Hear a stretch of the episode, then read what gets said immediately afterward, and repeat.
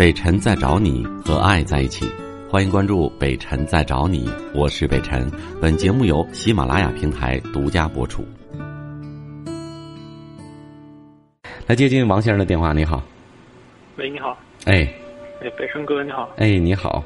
你好，我想就是说想咨询问一下你。嗯。就是说我，我是现在是二十五岁，周岁。嗯。然后我现在在，正在读那个研究生。嗯。嗯，然后那个明年的这个时候有可能就毕业了。嗯。嗯，然后我想就是说，上学这么多年了，然后我可想就是问一下你，就我感觉我其实性格这方面有点特别，我自己感觉应该就是自己我这个人就是特别感觉就是没有趣儿，就无趣儿。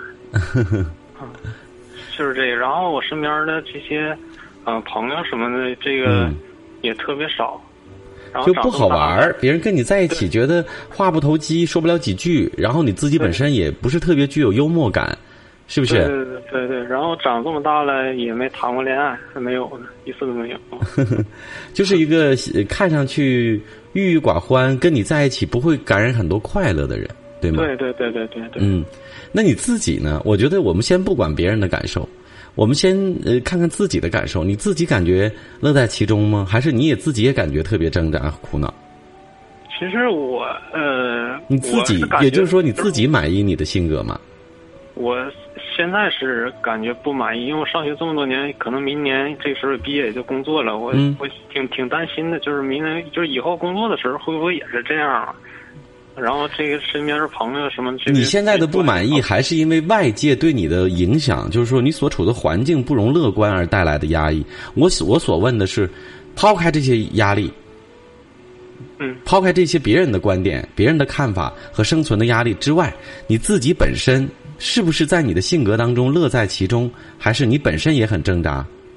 能明白我的意思吗？所谓的呃问题和非问题、正常与不正常的区别就在这儿。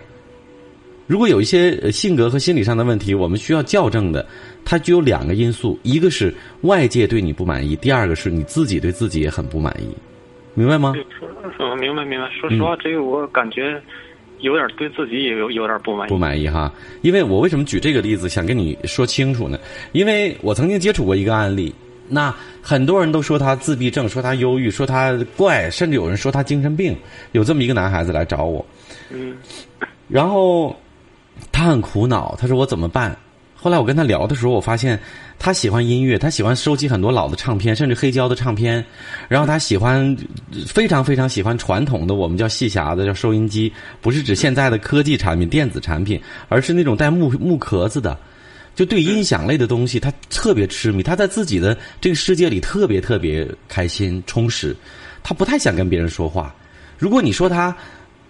是不正常，是孤独症，是是自闭自自自闭症，我觉得又不是。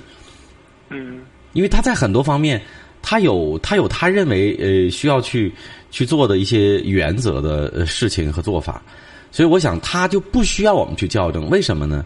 就包括对有一些孤独症的父母，我也想说，呃，孩子的父母，我也想说，其实极力把一类的人带到我们这类人的世界里来，这是错误的。他很痛苦，我们也未必。真的就很快乐。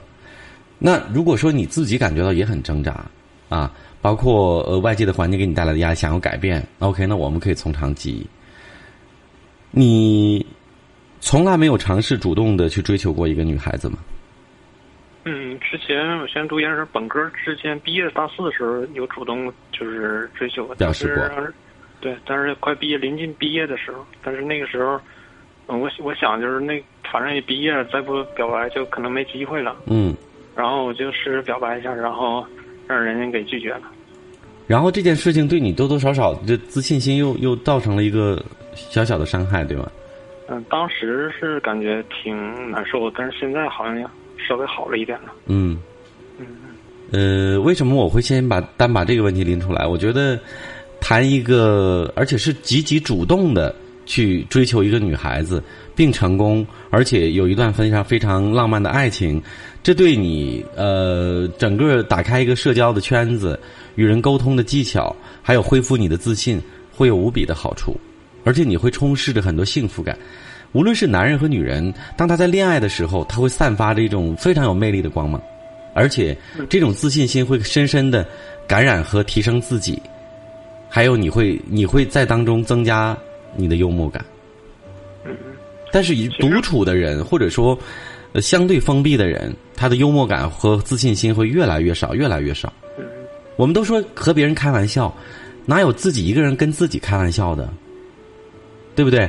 所以这样的人就会少很多幽默感，除非我们看到的，我们说疯子或者阿 Q 边走道边自己呵呵笑，一定是与人在一起才有更多的欢笑，才有幽默。嗯，其实我这个就是说，如果说就是跟别人别人就交流一些谈一些，就是我自己学习中的，就是这些自己学习方面，或者是想就是自己业务方面这些东西，这个时候我。就是我，我有什么想法？这个，这我可以就是主主动的说这样。你甚至会谈的很好，很流畅，对，夸夸其谈。自对自己学习方面，OK，专业方面，这又说明了一个问题。你听我说，这又说明了一个问题，什么问题？你会让别人感觉到你很自私。你记住我的话啊，让别人感觉到你很自私。其实我知道你不是，但是你要改变。为什么？因为所谈论的话题并不一定都是我们擅长和感兴趣的。人在社会上，包括与人交流的时候，你要更多的想到别人的感受，明白吗？就介入式的、插入式的去去进行一些话题。你比如人家谈电影，你不感兴趣，扭头走了，或者你一声不吱，让大家感觉你合群吗？一定不合群。而你感兴趣的，所谓你学习或者你有兴趣的话题，你滔滔不绝，时间久了，别人会觉得你很自私，至少是很自我。嗯，所以说我之前的师兄也之之前跟我说过，就是跟我交流啊。别的交流不了，只能交流学习方面的事儿。对呀，那时间长了，不是让人感觉这这就是个书呆子吗？或者说，跟跟跟这个这个世俗的社会格格不入，好像过于清高，对不对？所以我想说，你要改变自己，改变自己，更多的要替别人着想，换位思考。包括在营造一个话题的时候，你应该采取主动，而且要考虑到对方的喜好。你知道，做一个讨喜讨人喜欢的人。无论是你同性的哥们儿和朋友，就是就是除了别的，我就是谈一些其他的话题。我感觉，我感觉就是自己，我不是说我不想说，我其实我想说，但是我感觉就是自己没什么说，就是这样，感觉没啥话。那也不一定，什么事情你都一定要滔滔不绝。有的时候，对别人的话题的那种漠不关心和不关注，和沉默寡言、不太善于言谈，这是两个概念。你记住，大家分得清楚的。如果你能说，你特别不想说，不善于关注，表现得很自私。只关注自己感兴趣的话题，这是大家不受欢迎的。但是如果其实你跟大家，你让大家感觉到你的热诚，但是你就是不善言辞，这是另外一回事儿，明白吗？所以我说你要改变的就是骨子里头，说实话，你还是主观和自我的。你要拓展你的思维，去关注别人的事情。你知道，一个关注别人，同时帮助别人的热心人，一定是有很多很好的人际交往的这个圈子的和关系。把你的事业不仅仅视野不仅仅放在学习上，去交女朋友，去处朋友，去谈哥们儿，你要分出一定的精力了。因为现在你马上要步入社会，你你你自己意识到的问题，我觉得非常的关键和及时，必须在这一年当中迅速的积累，让自己走出去。我建议你，呃，你你应该在学校里原来的时候，包括本科里，是不是也不是特别主动的、积极的参与学校一些活动、社团活动的人？嗯，是对，这是一个非常关键的问题。你知道，参加学校的社团活动，包括学生会的活动啊，一些一些个体的活动，是多么重要的事情，能锻炼自己的这种不是过于自我的一个状态。因为你要管理别人、组织别人、为别人考虑、为组织、为学校考虑，而且要考虑到社会的方方面面，甚至有的时候和部委办局打交道、去拉赞助，这些对你的性格是一个极大的提升。所以我建议你抓紧时间去实习、去接触人、接触社会，同时呢去。感受更多的别人的需求，啊，去广告了，很抱歉，有机会我们下次再聊。